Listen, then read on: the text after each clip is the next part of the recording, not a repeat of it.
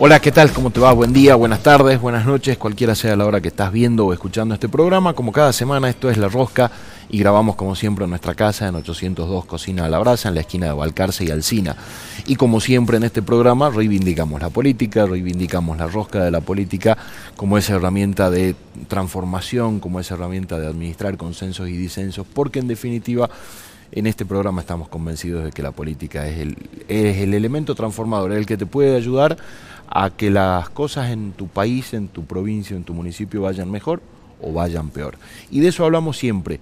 Y en esta oportunidad nos visita, está con nosotros eh, Javier David. ¿Cómo te va, Javier? Muchísimas gracias por haber venido. Segunda vez que venís a la, a la rosca. Antes, antes como candidato, ahora un poquito alejado de la política. ¿Alejado de la política? Sí, no sé si alejado. La verdad es que estoy informado, vivo el día a día de lo que pasa en Salta y en el país.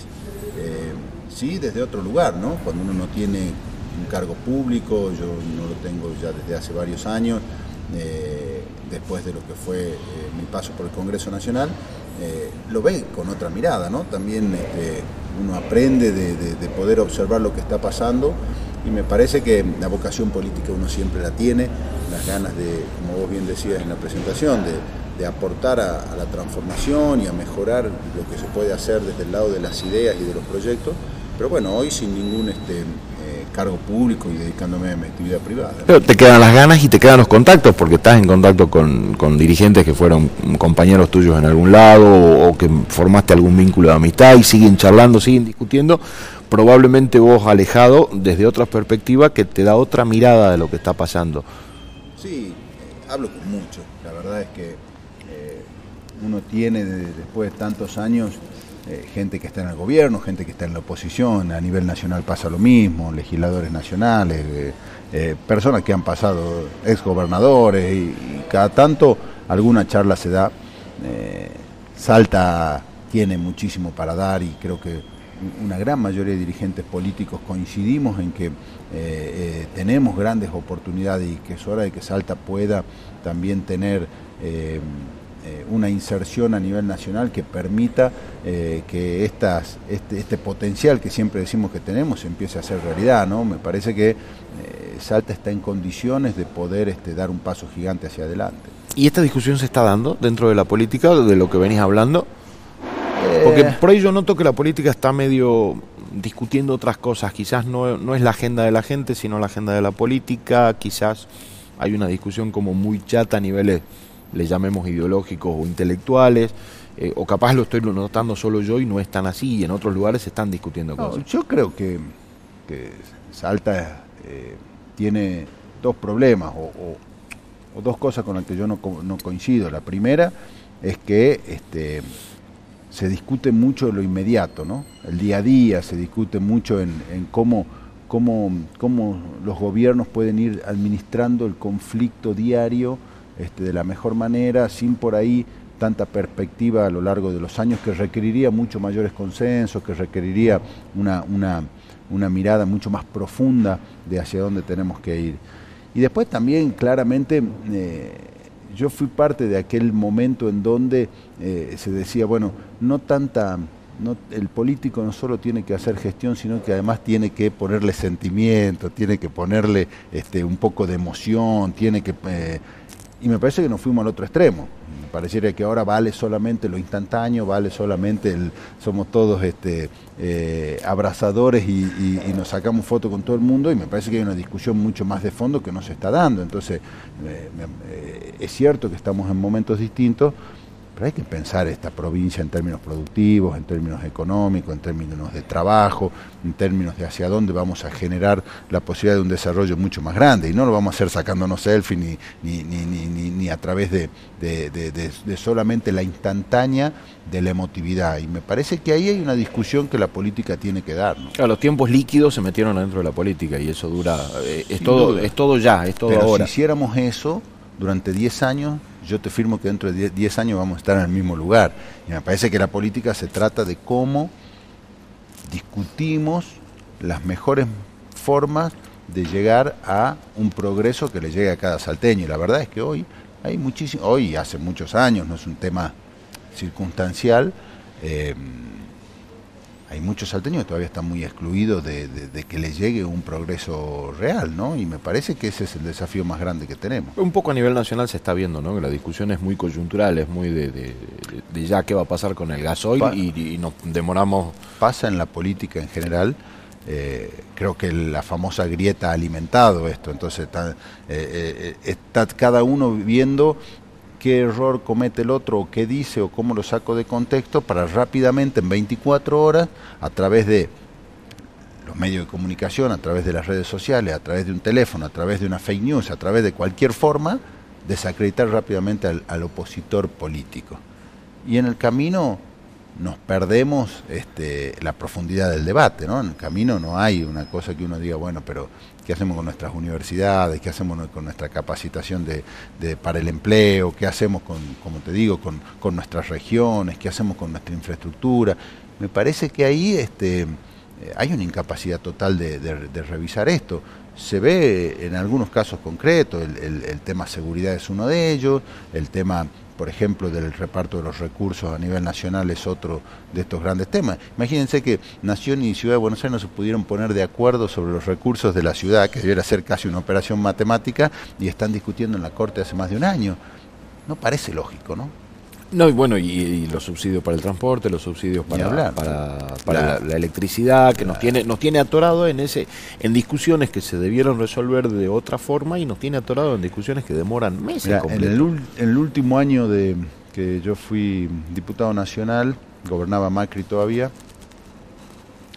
yo presenté un proyecto de ley y hubo una discusión grande que tenía que ver con terminar con esta historia que el gobierno nacional subsidia la energía y el agua, y agua y cloaca, a Alamba, a la ciudad de Buenos Aires y a un sector de, la provincia de Buenos Aires, que es una vieja historia que viene de cuando existía la capital federal como tal.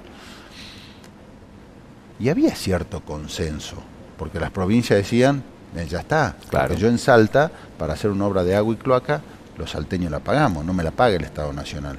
Entonces, ¿por qué en la capital federal, el distrito más rico del país, pueden hacer obras a través de una compañía que es subsidiada por el Estado Nacional. Han pasado casi tres años. Esa discusión sigue estando, pero no hay, no hay una decisión. O sea, en algún momento hay que tomar decisiones que tengan que ver con volver este país mucho más equitativo, que tenga que ver con que no paguemos los salteños el, combustible más caro que lo que pagan en la ciudad de Buenos Aires, con que este, no se subsidie desde el interior a la ciudad, con que la producción que saquemos en Salta pueda tener un, flete acorde a, a la necesidad de desarrollo que tenemos, sino al final pareciera al revés, los más castigados son las provincias periféricas, que son las que además tienen peores indicadores, ¿no? Y me parece que esta es una discusión de fondo que hay que dar de una vez y, y que además hacen grandes aportes, ¿no? Porque Ciudad de Buenos Aires en términos productivos no produce absolutamente nada. O sea, no, es una ciudad eh, productora y es la que se lleva la mayoría de los recursos. La Ciudad de Buenos Aires este, es, eh, tiene, yo siempre lo digo, el, privilegio de la capital y ahora le dieron los derechos a la provincia. Entonces es un lugar en donde tiene muy bajo desempleo, pero hay un montón de empleos públicos nacionales que todos están financiados desde el gobierno nacional. Tiene aeropuerto, tiene museo, tiene este, transporte, tiene subte, tiene eh, trenes, tiene un montón de cosas que se los hizo el gobierno nacional a esa ciudad. Entonces, en algún nunca hizo, hizo muy poco con su propio presupuesto. Casi nada. Entonces, en algún momento, esa infraestructura sobre la que se monta un gran desarrollo económico, porque muchas de estas cosas dan lugar a un desarrollo económico, el hecho de, que el turismo principalmente llegue desde el extranjero hacia Ezeiza, que tenga que estar en Buenos Aires, el hecho de que las sociedades comerciales se registren ahí, el hecho de tener la mayor participación de los, este, de los empleados públicos, el hecho de tener todos los ministerios afincados en esa ciudad capital, hace que tenga un desarrollo económico gigantesco. Ahora, si después la ciudad de Buenos Aires dice, este, eh, yo además quiero más plata y viene un presidente como pasó con Macri le da más plata, bueno, estamos haciendo una super ciudad acorde a casi una ciudad de primer mundo tranquilamente. Buenos Aires compite con las mejores ciudades del mundo y un resto de la Argentina que está atrasado pero no a uno, a 20 escalones más abajo. Y me parece que eso hay que terminarlo. Claro, que no está mal que tengamos una super ciudad, el problema es que esto se genera en desmedro del resto, ¿no? Sin duda. Pero que cuando, cuando se discute esto con gente de Buenos Aires, automáticamente te, este, el del interior es un resentido o, creen que uno va contra ellos en términos personales y no, digo, esto es una discusión política, una discusión económica. Hay una un problema argentino, lo hablamos un poquito antes de empezar, esa cosa que tenemos los argentinos de ver nuestra realidad, ¿no? Eh, donde me muevo yo y quiero que me solucionen mis problemas. Eh, claro, pero nadie entiende que un chico que nació en, Salvador Massa eh, tiene una realidad distinta y que si el Estado no ayuda a que pueda progresar, nunca va a poder ni siquiera, no digo igualar, ni siquiera acceder a determinadas cosas que tiene una persona que nació en capital por el solo hecho de haber nacido en capital. Entonces, me parece que ahí hay un deber del Estado en tratar de ayudar. Por eso uno está a favor de la escuela pública, de las universidades públicas, no en desmedro de la privada, sino de, la salud pública, de, las herramientas necesarias que permitan igualar un poco a la población argentina. Ahora, eh, me da la Porque sensación cuando tenés todo es muy fácil hablar de, que hay que privatizar todo el sistema para que para que no sea un gasto y demás. Obviamente, pero, tenés todo. pero yo saco a esta persona que nació en un lugar acomodado y digo, si pudiéramos hacerlo, retrocedo en el tiempo y la, y la pongo en un lugar del interior profundo, y va a tener los mismos problemas. No es que este sea bueno y el otro es malo, es que nacieron en condiciones muy distintas y ahí es donde está el Estado. Yo no quiero al Estado metido en una empresa, no quiero al Estado, todo lo que tiene que ver con las posibilidades que la gente pueda desarrollar y progresar por sí mismo, me parece perfecto. Ahí están las libertades básicas que hay que respetar. Ahora, si hay un sector, si hay una persona, si hay un lugar en donde no tiene esas condiciones, es obligación del Estado tratar de ayudar con las mejores herramientas a que esa persona pueda progresar. Y todavía no estamos ni siquiera discutiendo a veces las herramientas. A veces pasa que vemos que volvemos a la discusión de que si, si, si, si aquel es planero, que no es planero, que eh, Argentina sigue discutiendo ese tipo de cosas. estamos estancados en una discusión. Y además se dicen, muchas veces los políticos dicen, este, porque en otros países no pasa. Y es mentira, ni siquiera conocen los otros países y en otros países también pasa. Es es mentira que en otros países no se, este, no haya un control de las importaciones, es mentira que en otros países no hayan planes sociales, es mentira que en otros países no haya este, eh, eh, subsidio a, la salud o, al transporte, es mentira. Entonces nos, viste, todos hablan como si supieran y la verdad es que eh, nos olvidamos o le corremos la discusión al foco que es cuál es nuestro sistema y a dónde tenemos que ir, nos pongamos de acuerdo en algo. No puede ser que discutamos las jubilaciones de hace 30 años. No, que la jubilación es un gasto, no que un gasto, que, que la ama de casa, que, no ama de casa, que esto, que aquello, que... Bueno, eh, llevamos y, nos tienen estancados 30 años. Ahora, el problema no se solucionó, ¿eh? no, no, no, llegamos nunca a una conclusión donde se junten ocho expertos de distintos sectores políticos y digan, bueno, reconozcamos un problema, y digamos cómo es la solución. Nos pongamos de acuerdo y la mantengamos durante 20 años. Eso no es capaz de hacer la Argentina. Claro, el problema es que tenemos muchas discusiones de, cosas sueltas que no llegamos a resolver ninguna, las venimos discutiendo hace 20 años y seguimos estancados en el mismo, en el mismo Y además cambia la discusión de acuerdo a, a, quién gobierna en, circunstancialmente. Eh, porque cuando uno, cuando uno ve las cosas que hoy se escucha, de, algunos dirigentes del macrismo. Lo, lo, que critican hoy es lo que defendían en, eh, cuando estaban en el gobierno. Entonces a veces este, eh, ni siquiera es un tema de, de, convencimiento, de convicción personal, sino que es más bien, bueno, si vos sos de River, yo me hago de boca, y si mañana vos decís que, este, no sé, que Gallardo es un fenómeno, yo te digo que es un desastre estamos, y ahí va la Argentina, ¿no? ¿Y qué le decimos a la gente entonces esto? Porque la gente, no sé si es responsable, no la podemos hacer responsable de todo, pero la falta de acceso a la, información y el extremo consumo de noticias muy instantáneas, memes y demás, me parece que son parte del problema, porque si no habría gente que no tendría ni siquiera posibilidad de ser candidateable. Digo, y hablo de una persona en particular, una persona como Patricia Bullrich, en, no me gusta la palabra normal, pero en circunstancias ideales no podría ser eh, presidenciable nunca con su propia historia. ¿no? Estamos yendo, y a mí me parece peligroso, estamos yendo a un esquema en donde los más fanáticos son los que cosechan mayor adhesión. Entonces, decir, che, eh, eh, vamos a suponer que acá hay eh, un esquema de, del peronismo y un esquema del macrismo, centro izquierda, centro derecho. Los, los representantes más cercanos al medio son los que tienen más problemas para este, consolidar su voto. Y los que se van a los extremos, el caso de Patricia Bullrich, por ejemplo, o Milei, o Milei rápidamente tienen, ¿por qué?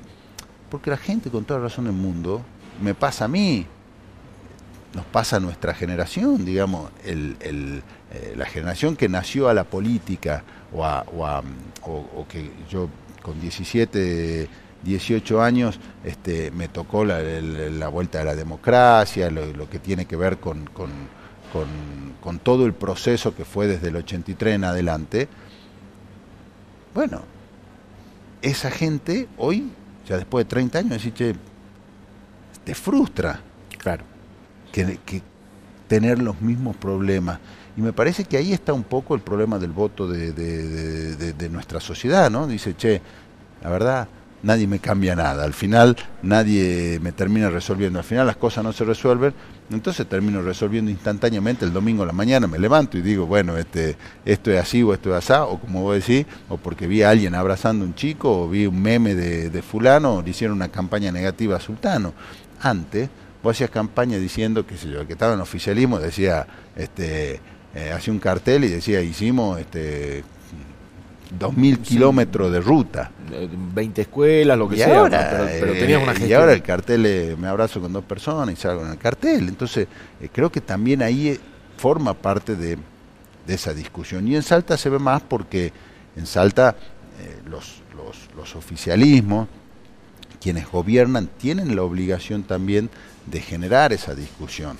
Eh, porque acá mm, el poder de quien gobierna es muy fuerte, no es por ahí en Capital Federal el sector privado tiene una incidencia mucho más grande, acá no es tanta a nivel político. Entonces, creo que ahí hay, eh, nosotros debemos los dirigentes políticos dar una discusión mucho más profunda, ¿no? que no significa discusión en términos de enojo, discusión o debate sobre los temas, llegar a conclusiones, poder decir, bueno, este, estas cosas hay que hacer, estas seis cosas. Claro, y no son personales, ¿no? Porque también se confunde bastante la política, esto de ver la política en blanco y negro, esos amigos, esos enemigos, y vos decís, eh, no, yo creo que esto va por acá, y no estoy diciendo que vos seas malo, sino que esto me parece que no, por esto, por esto. Pero además, en esa visión subjetiva que hay de cada actor del tema que quieras, hay, hay mucho por aprender y hay mucho por escuchar. Es decir, si vos me decís, vamos a hablar de salud, bueno, el ministro de salud va a tener una posición, pero el dueño de una clínica privada te va a contar una historia. Y el médico que trabaja en Hipólito Yrigoyen o el que trabaja en Metán te va a contar otra historia. Y todas son correctas lo que hay que tratar es de armonizar. no es decir, los, por qué están acertados. Claro, porque forman no, tiene razón el privado sobre el público, ni el público sobre el privado, ni el del interior sobre el capital, ni el enfermero sobre el médico, ni el médico sobre el, el ordenanza del Hospital San Bernardo. No, todos tienen una visión. Ahora, alguien tiene que poder sentarse, si vamos a debatir el tema de salud, escuchar con amplitud y ver hacia dónde vamos y ver dónde están los problemas. Eh, la verdad es que... Y, cuando decís salud también decís educación, decís en cualquier tema, en, la Argentina va de todo. Si uno ve lo que, lo que se invierte y se gasta en Argentina en materia de salud, los montos totales son enormes comparado con el servicio que recibe en general la población. Entonces, eh, eh, y en educación pasa lo mismo. Entonces, eh, uno dice, pará, no es que en la Argentina falte presupuesto, hay algo que estamos haciendo mal por lo cual ese presupuesto no está asignado eficientemente. un poco lo que hablábamos de la tarifa. No puede ser que una persona que viva en un, en un departamento de miles de dólares en la ciudad capital pague menos de luz que una persona que vive en una casa Fonavi en el interior de Salta. No, no puede ser, digamos, eh, es una discusión que hay que dar. Ahora, yo veo que eh, el gobierno nacional empieza a tratar de dar esa discusión y aparece ese lobby enorme de que todo siga igual.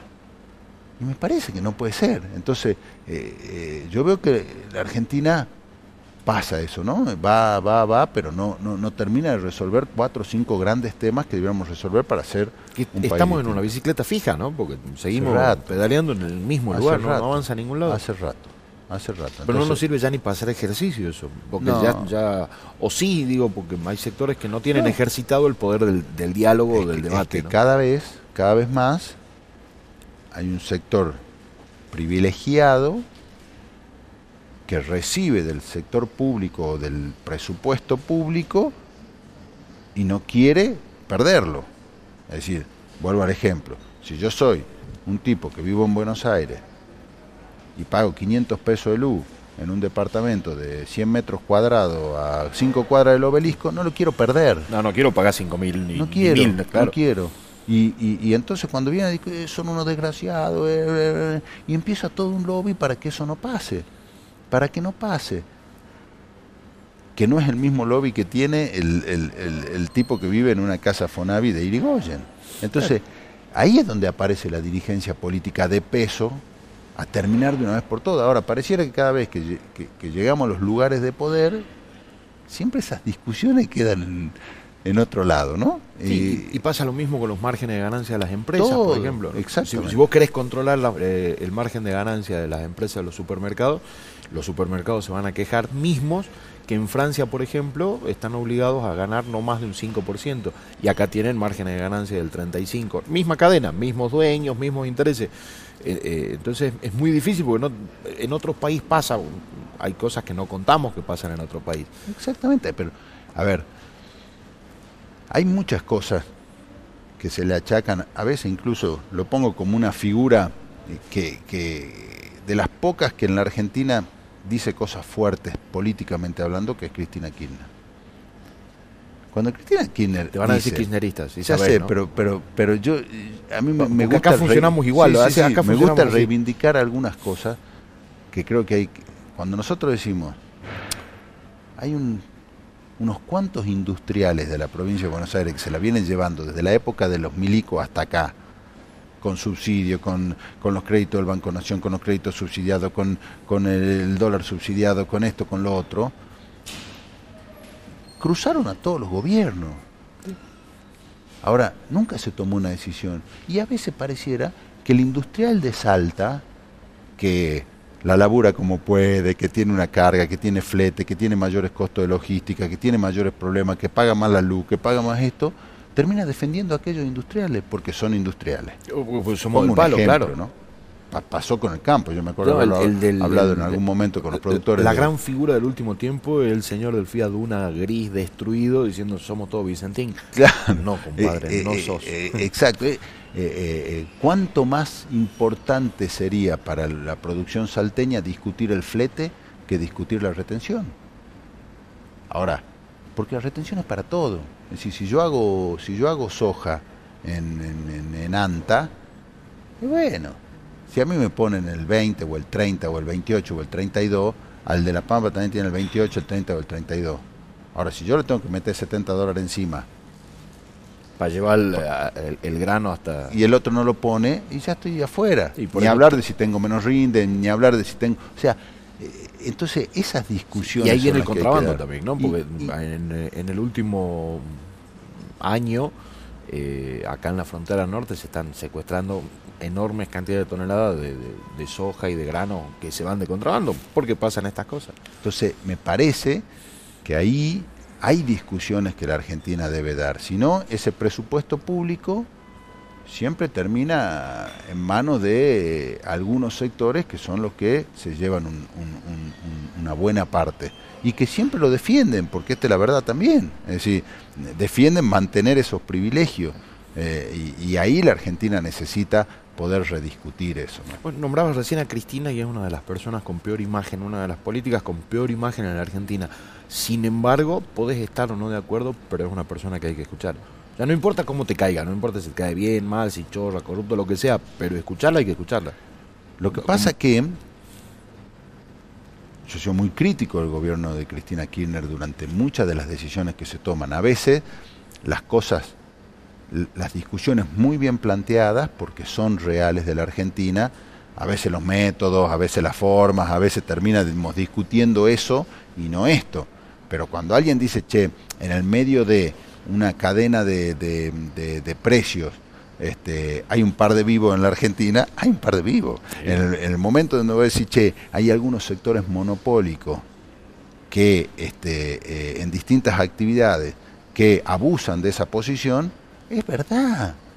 Ahora que después te reciba alguien con una pistola en el escritorio y no lo voy a compartir, me parece mal, pero sí me parece que vos debes discutir eso con el que tenés al frente. Si cuando vos defendés el sector público, vos tenés el rol de desenmascarar al que, al que abusa de su posición. Porque ese abuso en realidad le está perjudicando a un montón de, argentinos. Entonces, creo que eh, eh, muchas veces la expresidenta y sobre todo los que tienen experiencia, eh, pasa a veces con gobernadores, con exgobernadores, eh, es decir, hay que escuchar porque lo han vivido, saben quiénes son, incluso tienen nombre y apellido, no lo dicen para no comerse un juicio, pero digamos, eh, conocen de esto. Entonces, me parece que es una discusión política seria, profunda. ¿Cómo hacemos para resolver en la Argentina estos problemas que siempre nos llevan recurrentemente a determinadas cosas? Ahora, si yo salgo de ahí y digo, no, pero la presidenta lo miro feo, pero la expresidenta se viste mal,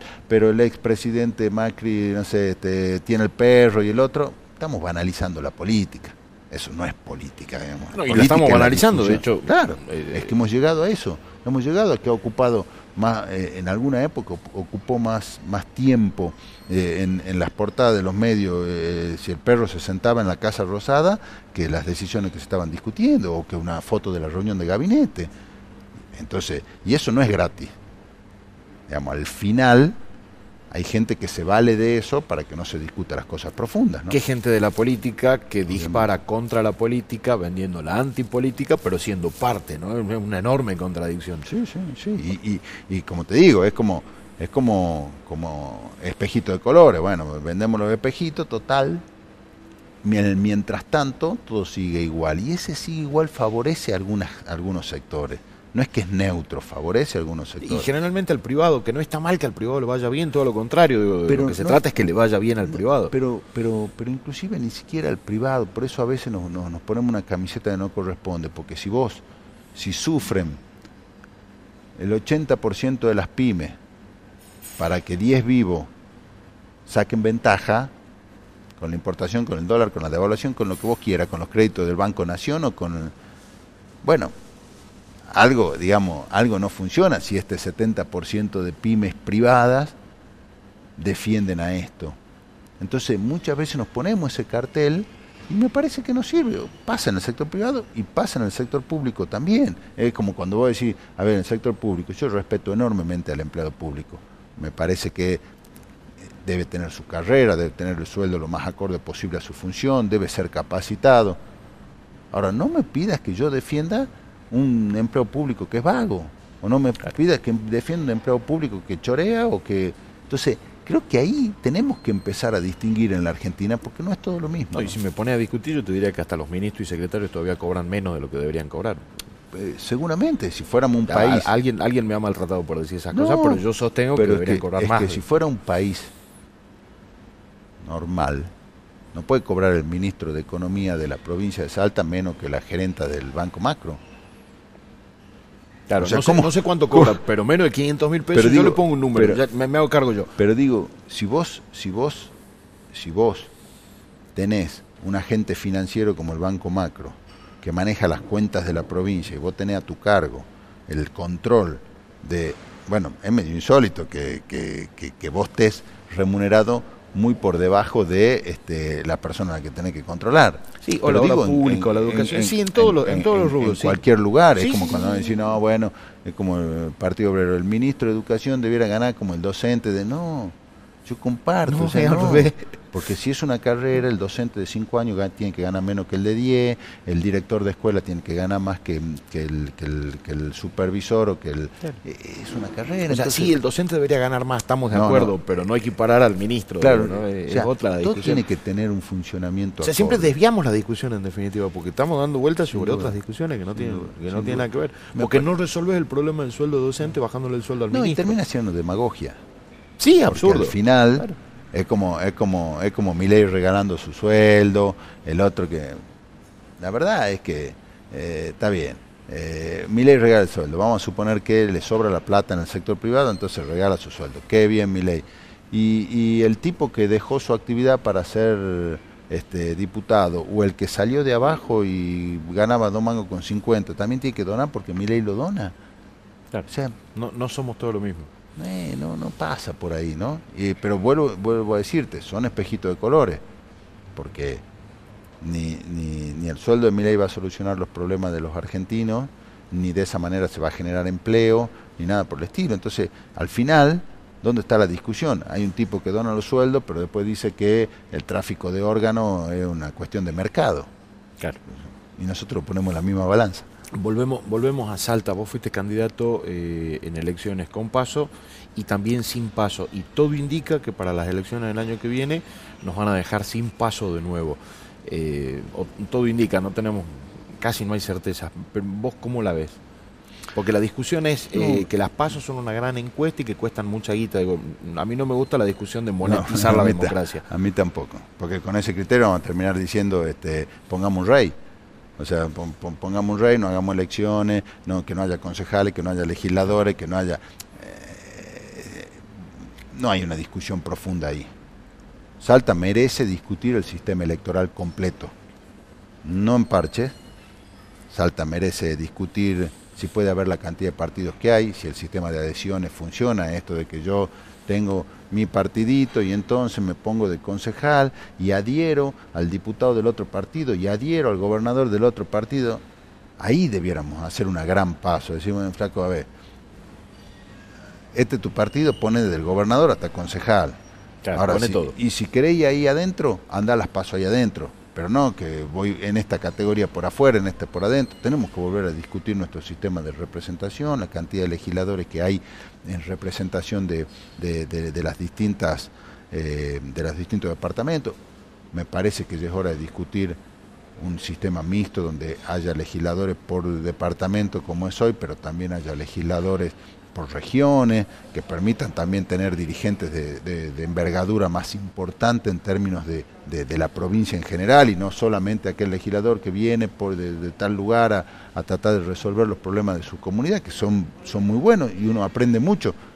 Pero digo, Salta necesita... Entonces, la, representación de la representatividad de los consejos deliberantes, digo, hay, otras cosas para muchas cosas, que yo creo que se dejó pasar una oportunidad en la reforma constitucional, se podría haber discutido eso. Eh, entonces, plantear cada tanto una pequeña, una pequeña, este, eh, digamos, eh, que, no son ni siquiera correcciones. no, no, porque de acuerdo a quién gobierna y a qué le pasa en el momento dado. Entonces, me conviene paso, pongo paso, saco paso, adelanto elección, atraso elección, este, hago. Me parece que ya es hora de, de una discusión mucho más profunda, pero volvemos a lo mismo. Necesita la voluntad honesta de una dirigencia política que se sienta a decir, bueno, ¿cuál es el problema? ¿Y cuál es el resultado al que queremos llegar? Bueno, ahora busquemos cuáles son las herramientas. Ahora, vos lo ves en, el, en, el, en esta ronda que hizo el gobierno invitando a los partidos políticos. Cada partido político fue a decir lo que le conviene a cada uno. Claro. No fue a decir qué le conviene a Salta. Fue a decir yo creo que van las pasos, yo creo que no van las pasos. Yo creo que van las pasos, pero tiene que ser así. Claro, es más me gusta o no me gusta que, que creo. Pero viendo su, propia realidad. Porque el mismo que le gustaba la paso hace cuatro años ya no le gustan porque no le conviene. Entonces, eh, creo que hay que hacer una discusión mucho más profunda sobre eso, ¿no? Me parece que solamente discutir paso sí o paso no para una elección, y, no, no tiene. Y obviamente, reitero lo que dije al principio, poner la parte económica, porque en una ciudad, en una provincia, donde hay necesidad, donde mucha gente no tiene laburo, donde mucha gente todavía la pasa muy mal, decirle se gastan mil millones de pesos en una elección, sí, eh, pero es, hay que hacerla, digamos, la democracia tiene un costo y además un costo ínfimo en relación al presupuesto general. no podemos seguir diciéndole a la gente, si, la política le dice a la gente se gasta un mil millones de pesos y es desproporcionado y la gente está cansada de votar y la gente se termina creyendo de tanto que le repetimos que esto está mal. Ahora también díganle a los miles de fiscales que, que, que, perciben que en ese presupuesto iba lo que le pagaban, a los presidentes de mesa que le pagaban, había atrás había mucha gente que trabajaba para una elección, para montar una elección, digo, ¿no?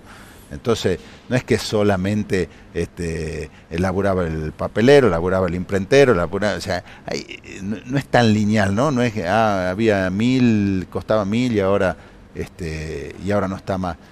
Parece que es un fundamento muy, muy cortito como para ir eliminando partes de una democracia y de la posibilidad de que la gente elija, ¿no? Te agradezco mucho por haber venido. Gracias a vos, como siempre. Muchísimas gracias. Pasaba por la rosca Javier David y nosotros nos vemos, nos escuchamos la próxima semana. Gracias.